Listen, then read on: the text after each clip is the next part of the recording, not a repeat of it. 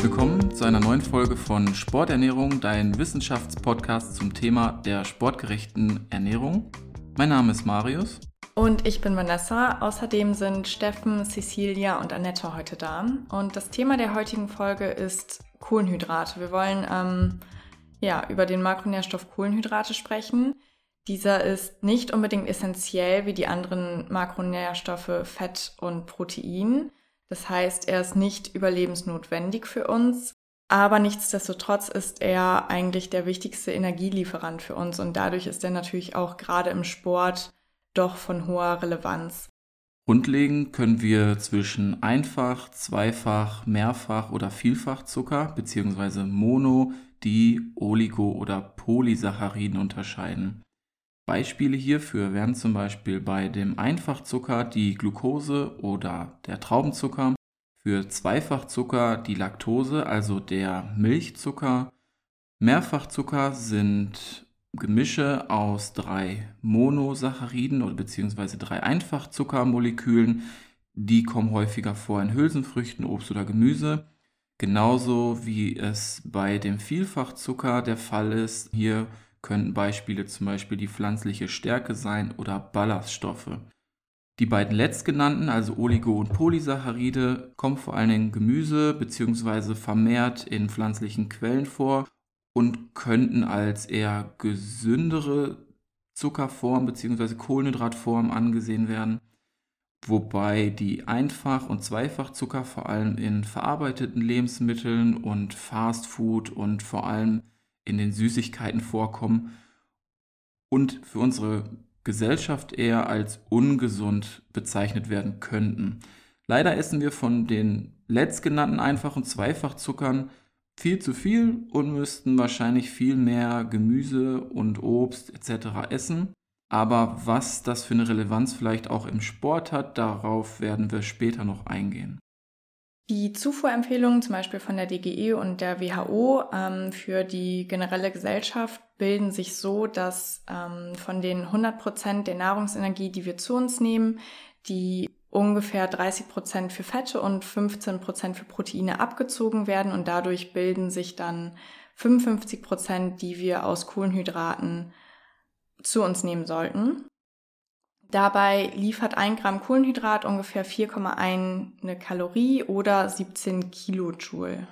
Und im Sport kann das doch schon anders aussehen als in der gesamten Bevölkerung. Also, wenn wir gerade von Prozent Nahrungsenergie gesprochen haben, können wir hier ganz konkret werden und mal in Gramm pro Kilogramm Körpergewicht pro Tag uns überlegen, dass SportlerInnen doch schon einen höheren Energieverbrauch per se haben und dass in vielen Sportarten Kohlenhydrate quasi die Hauptenergiequelle sind, die schnell und viel Energie liefert, gerade bei Sportarten mit einer hohen Intensität, aber auch bei Sportarten, die einfach lange ausgeführt werden, wie zum Beispiel beim MarathonläuferInnen, TriathletInnen oder auch beim Radsport.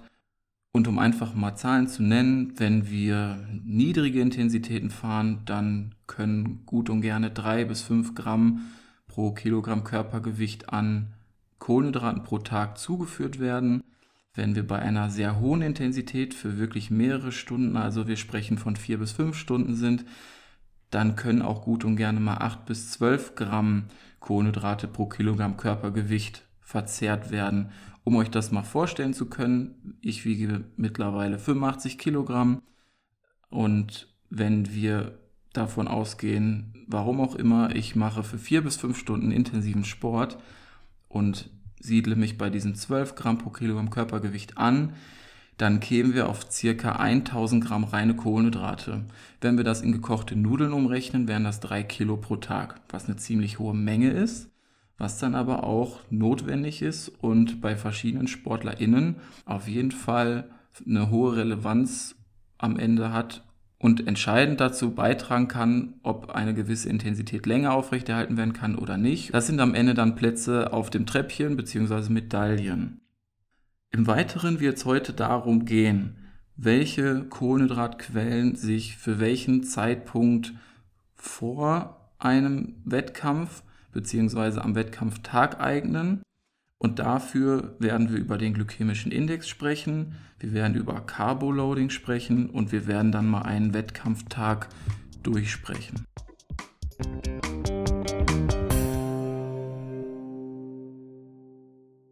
Dazu wollen wir jetzt zuerst über den glykämischen Index, eine Unterteilung zur Bewertung von Kohlenhydraten sprechen. Was ist das denn überhaupt, Steffen? Der glykämische Index ähm, dient der Unterscheidung von kohlenhydrathaltigen Lebensmitteln nach ihrer Wirkung auf den Blutzuckerspiegel. Als grundlegende Info, ähm, Kohlenhydrate werden verdaut und landen dann als Einfachzucker im Blut und das stellt sozusagen den Blutzuckerspiegel dar, deswegen steigt er nach der Mahlzeit an. Aber was heißt denn niedriger oder hoher glykämischer Index? Lebensmittel mit einem niedrigen glykämischen Index werden langsamer verdaut, resorbiert und metabolisiert und ähm, führen so auch zu einem langsameren und geringeren Anstieg des Blutzuckerspiegels. Lebensmittel mit einem hohen glykämischen Index stehen für eine schnellere Aufnahme ähm, und Abgabe des jeweiligen Kohlenhydrats ähm, an den Kreislauf und somit auch zu einem schnelleren und ähm, höheren Anstieg des Blutzuckerspiegels. Und wie wird der bestimmt?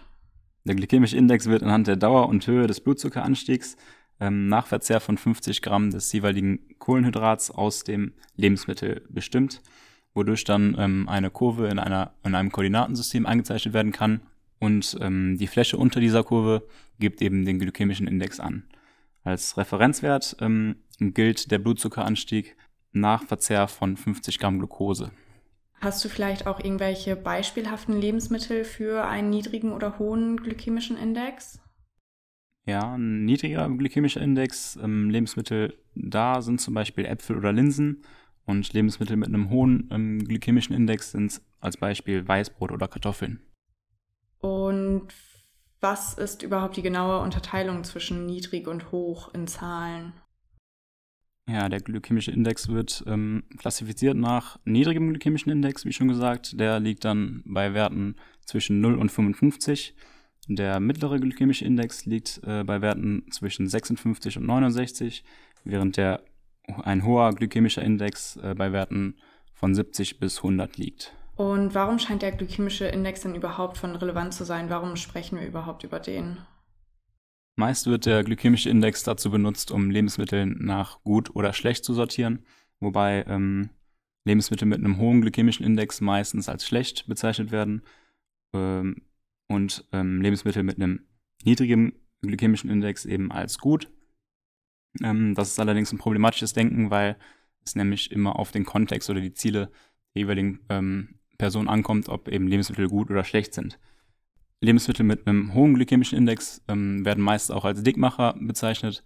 Allerdings ähm, haben die auch positive Effekte, zum Beispiel als Energiequelle während einer Belastung, weil eben die Kohlenhydrate dort schneller verwertet werden können oder eben als Ernährungsquelle ähm, nach einer Belastung, damit eben eine schnellere Regeneration und Erholung stattfinden kann.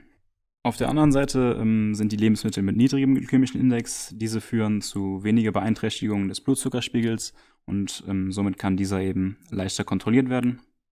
Unter anderem ähm, werden die Lebensmittel mit äh, niedrigem glykämischen Index auch mit einer Gesundheit, mit einer Gewichtabnahme in Verbindung gebracht und könnten so zum Beispiel zur Behandlung von Übergewicht benutzt werden. Du hast ja schon gesagt, dass die Einteilung in gute und schlechte Kohlenhydrate nicht ganz so glücklich ist. Ähm, gibt es an dem ganzen Konzept noch weitere Kritik?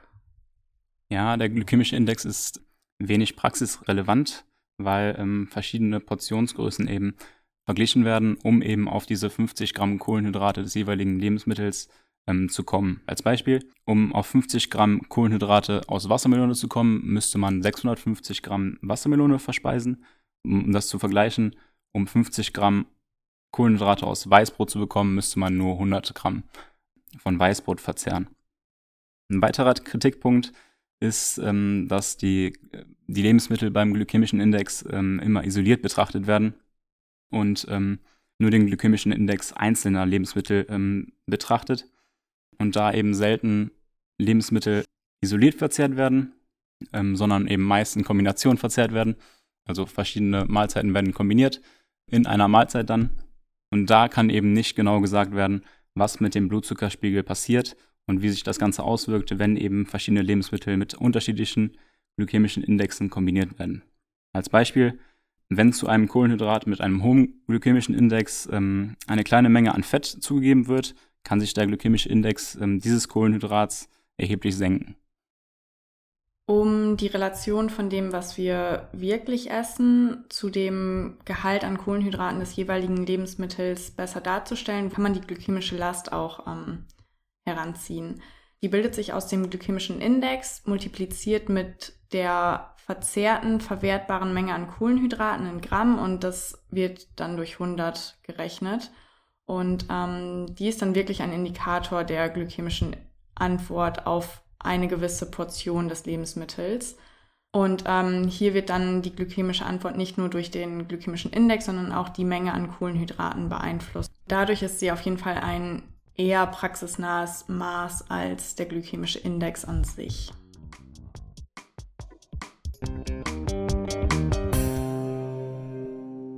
Kohlenhydrate sind also für uns im Sport einer der wichtigsten Energielieferanten. Und Je intensiver eine Belastung ist, desto mehr Kohlenhydrate werden verstoffwechselt. Je weniger intensiv eine Belastung, desto mehr Fette. Gerade am Wettkampftag wollen wir eigentlich die, die höchstmögliche Energie abrufen. Das heißt, hier werden wir vor allem Kohlenhydrate verstoffwechseln über verschiedene Wege. Und da ist es wichtig, dass die Kohlenhydratspeicher komplett voll sind. Und hier sind vor allem Sportarten zu nennen, die jetzt nicht nur zweimal 45 Minuten gehen, sondern vielleicht eher anderthalb, zwei oder gar vier bis fünf Stunden dauern. Und hier sind gefüllte Kohlenhydratspeicher quasi unumgänglich für eine gute Leistung und Performance. Und viele Laufveranstalter bieten daher zum Beispiel Pasta-Partys an. Das heißt, am Tag davor treffen sich alle AthletInnen und es werden Unmengen von Pasta, die halt sehr hohe Mengen an Kohlenhydraten beinhaltet, verzehrt. Cecilia würde ich jetzt gerne fragen, wieso es das eigentlich gibt und was da so die Mechanismen dahinter sind. Also bei äh, Ausdauersportarten oder Wettkämpfen im Ausdauerbereich ähm, ist es halt eben wichtig, dass die Glykogenspeicher im Körper erhöht sind. Und das passiert eben, ähm, oder das kann man eben gut erreichen, wenn man am Tag vorher viele Kohlenhydrate zu sich nimmt, ähm, zum Beispiel in Form von Nudeln oder in Form von Pasta da die eben diese Kohlenhydrate eben dann schnell verstoffwechselt werden können und der Körper dann dadurch schnell Energie bekommt und mehr Leistung erbringen kann. Das heißt, das vermehrte Essen von Kohlenhydraten führt dazu, dass wir genau diese eben speichern. Also unser Körper kann Kohlenhydrate speichern und das passiert in Form von Glykogen. Glykogen können wir in unserer Muskulatur und vor allem in der Leber speichern. Pro Kilogramm Muskulatur sind wir ungefähr in der Lage, 15 Gramm Glykogen zu speichern, ähm, was bei einem Durchschnittsmann ungefähr, sagen wir mal, 30 Kilogramm reine Muskelmasse, 450 Gramm Glykogen ausmachen würde. Und dazu kommen dann noch ca. 100 Gramm bis vielleicht auch teilweise 150 Gramm, die wir in der Leber speichern können. Das sind quasi unsere Kohlenhydratspeicher. Und das systematische Auffüllen dieser Speicher über das normale Maß hinaus bezeichnen wir also als Carboloading. Carbo kommt von Carbohydrate aus dem Englischen. Cecilia, welche Wege gibt es denn? Welche Wege kennst du, um, um das zu bewirken? Ähm, es gibt wahrscheinlich viele Varianten, um die Glykogenspeicher zu erhöhen, aber es gibt drei gängige Varianten. Die erste Variante ist die Erhöhung ähm, der Kohlenhydrate von 10 bis 12 Gramm Kohlenhydrate pro Kilogramm Körpergewicht pro Tag in einem Zeitraum von 36 bis 48 Stunden vor dem Wettkampf, also praktisch ein bis zwei Tage vor dem Wettkampf. Das sorgt dafür, dass ähm, der Muskelglykogengehalt ähm, eben um 10 bis 15 Prozent gesteigert wird und das sorgt zusätzlich dafür, dass die äh, Kohlenhydratoxidation länger aufrechterhalten wird während einer anhaltenden Ausdauerbelastung. Die zweite Variante ist eine Steigerung von Kohlenhydraten in der Woche vor dem Wettkampf auf ungefähr 9 bis 10 Gramm Kohlenhydrate pro Kilogramm Körpergewicht pro Tag, bei gleichzeitiger Reduktion der Trainingsumfänge und Intensitäten in den Wettkampf oder in die Wettkampfvorbereitung einzubauen. Und das bezieht sich eben dann nicht wie die erste Variante auf einen kurzen Zeitraum, sondern in dem Fall auf einen etwas längeren Zeitraum mit ungefähr einer Woche vor dem Wettkampf. Die dritte oder eine dritte Variante ist eine intensive glykogenentleerende Ausdauerbelastung ungefähr 72 Stunden vor dem Wettkampf, also dass man praktisch die Glykogenspeicher komplett entleert. Und durch die vorangegangene Belastung wird die Aktivität von Glut4, äh, welches dafür verantwortlich ist, das Glucose vom Darm ins Blut zu transportieren, damit das eben hochreguliert wird.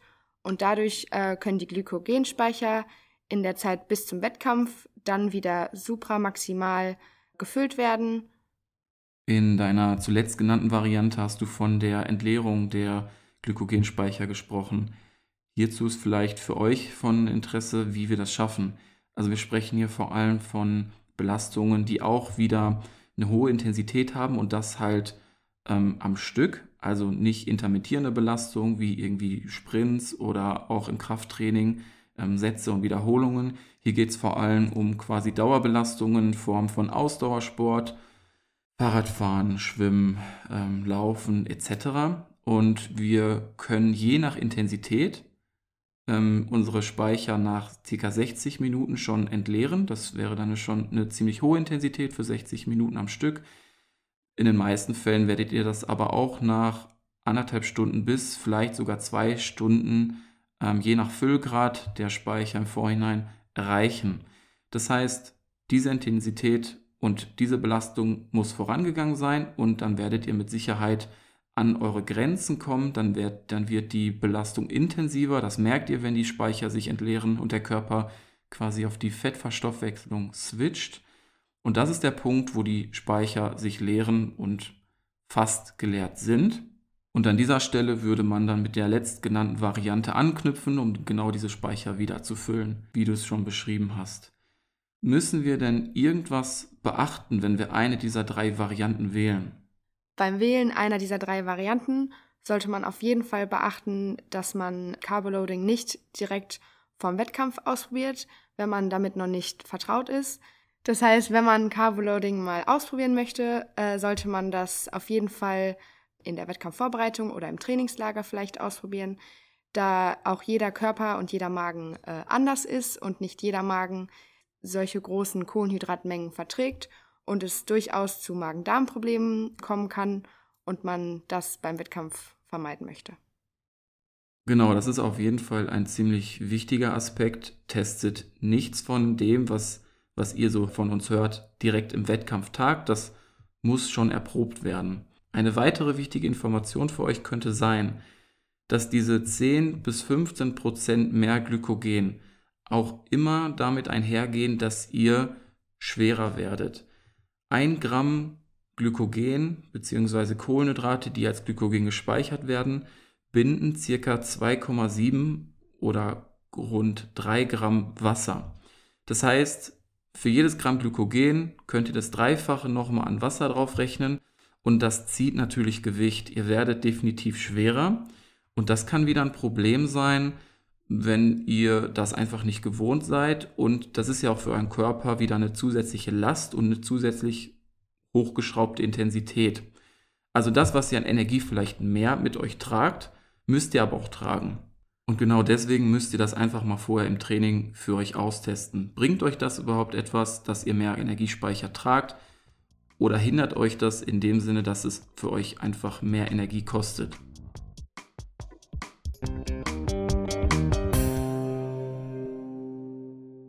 Das Carboloading, über das wir jetzt gerade gesprochen haben, bezieht sich ja eher auf den längeren Zeitraum vor dem Wettkampftag. Aber wie sieht es denn am wirklichen Wettkampftag aus, Annette? Wie sollte ich mich da am besten ernähren? Ja, also es kommt halt echt auf die Vorbereitung an. Da sollte man schon täglich auf eine hohe Kohlenhydratzufuhr natürlich achten. Aber am Tag des Wettkampfs sollte man auch so zwei bis drei Stunden vor dem Wettkampf eine kohlenhydratreiche Mahlzeit zu sich nehmen um dann auch nochmal die Glykogenspeicher in Muskel und Leber komplett aufzufüllen. Und warum soll dieser Zeitraum von zwei bis drei Stunden zwischen der Mahlzeit und der Belastung liegen? Ja, also zum einen will man damit halt das volle Gefühl reduzieren und zum anderen hängt das mit dem Stoffwechsel zusammen. Also dadurch, dass mehr Kohlenhydrate verstoffwechselt werden und weniger Fette, brauchen wir ja auch mehr Kohlenhydrate und deswegen sollten genügend verfügbar sein. Und wie sieht das aus, wenn man zwischen kürzeren und längeren Belastungen unterscheidet? Ähm, ja, da gibt es nochmal einen Unterschied. Weil bei kurzen Belastungen, wenn es halt so um 60 bis 90 Minuten geht, da ähm, empfiehlt es sich beispielsweise Kohlenhydrate mit einem hohen glykämischen Index äh, zu sich zu nehmen, kurz vor dem Wettkampf, damit diese schnell verfügbar sind und wenn es halt nicht so lange andauert, dann äh, können, also reicht der Vorrat dann auch, wenn die Glykogenspeicher aufgefüllt sind. Ähm, bei längeren Belastungen ist das ein bisschen schwieriger und deswegen macht es da Sinn, äh, Lebensmittel mit einem niedrigeren glykämischen Index zu sich zu nehmen, sodass dann auch die Fettoxidation beteiligt ist, weil die hält halt so ein bisschen länger an. Und dann kann man halt im Nachhinein noch während des Wettkampfs damit, äh, also Nahrungsmittel zusteuern mit Getränken oder so, die einen hohen glykämischen Index haben und damit dann den Kohlenhydratbedarf decken. Du hast ja schon erwähnt, dass man während des Wettkampfs auch noch Kohlenhydrate zuführen kann. Bei Belastungen bis zu 60 Minuten muss man sich da eigentlich keine Gedanken machen, wenn man vorher mit gefüllten Speichern da reingegangen ist. Ab 75 Minuten Belastung kann man aber schon anfangen und bis zu 30 Gramm Kohlenhydrat pro Stunde zu sich nehmen. Und ab zwei Stunden sind das dann auch schon 60 Gramm pro Stunde. 60 Gramm pro Stunde sind auch das Maximum, was wir von einer Kohlenhydratquelle verstoffwechseln können. Deswegen ist es dann bei längeren oder bei noch längeren Belastungen ab zweieinhalb Stunden wichtig, auf verschiedene Quellen oder auf verschiedene Arten an Kohlenhydraten zu setzen. Die klassische Mischung ist da eigentlich Glucose und Fructose, zum Beispiel in Form von Apfelschorle. Und ab drei Stunden Belastung erhöht sich die Menge an Kohlenhydraten auch nochmal auf 90 Gramm pro Stunde.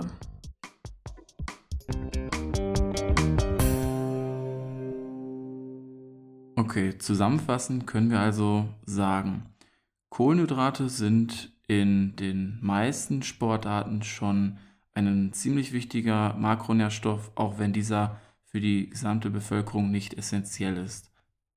Gefüllte Kohlenhydratspeicher können wir über verschiedene Wege mit den verschiedenen Kohlenhydratquellen erreichen.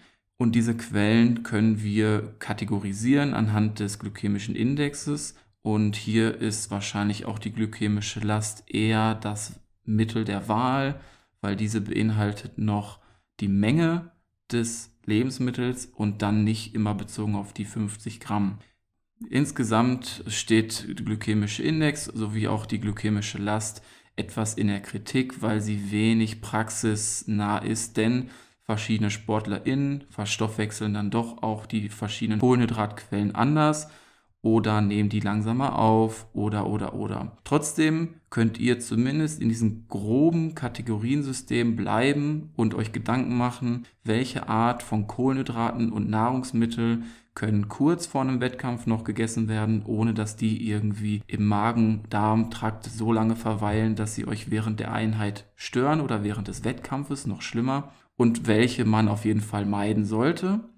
Und insgesamt habt ihr jetzt vielleicht erfahren, was man an dem Wettkampftag selbst essen kann. Also man kann sich eigentlich ganz grob merken, je näher ich an einer sportlichen Tätigkeit, also Wettkampf oder Training, Training bin, zeitlich gesehen, desto kürzer müssten die Lebensmittel sein, beziehungsweise die Kohlenhydrate, die wir dann leichter aufnehmen. Je weiter ich von dem Wettkampf oder ein, von dem Training entfernt bin, desto langkettiger können diese auch sein. Wenn man das jetzt wieder mit dem glykämischen Index vergleicht, je näher an der Einheit, desto höher der Index, also desto schneller die Kohlenhydrate und in Form von Zucker dann gefunden im Blut, je weiter weg, desto langkettiger im Prinzip. Das müsst ihr alles ausprobieren, welche Lebensmittel euch schmecken, ob es eher in Form von Flüssigkeiten ist, also dann auch ruhig mal irgendwelche Saftschorlen oder ob das auch in Form von leicht verdaulichen Lebensmitteln wie Milch, Reis, Banane etc. Also vor allem auch ähm, Früchte eignen sich, da sie neben der Glucose auch die Fructose haben und hier haben wir wieder die verschiedenen Transporterwege. Also testet es aus. Es gibt auch zum Beispiel Kohlenhydratriegel. Die verschiedensten Formen können bei euch ähm, verschiedensten Reaktionen auslösen. Das eine funktioniert mehr, das andere funktioniert bei euch weniger gut. Und dann solltet ihr eigentlich immer das Ziel haben, mit gefüllten Glykogenspeichern in den Wettkampf zu starten. Dann macht euch Gedanken, wie lang geht euer Wettkampf? Macht es Sinn, zwischendurch Kohlenhydrate nachzuliefern oder nicht? Die Grundlagen habt ihr gehört. Die Informationen bzw. die Quellen, aus denen wir die Information gezogen haben, die werden wir euch wieder verlinken. Und jetzt bedanken wir uns, dass ihr wieder eingeschaltet habt.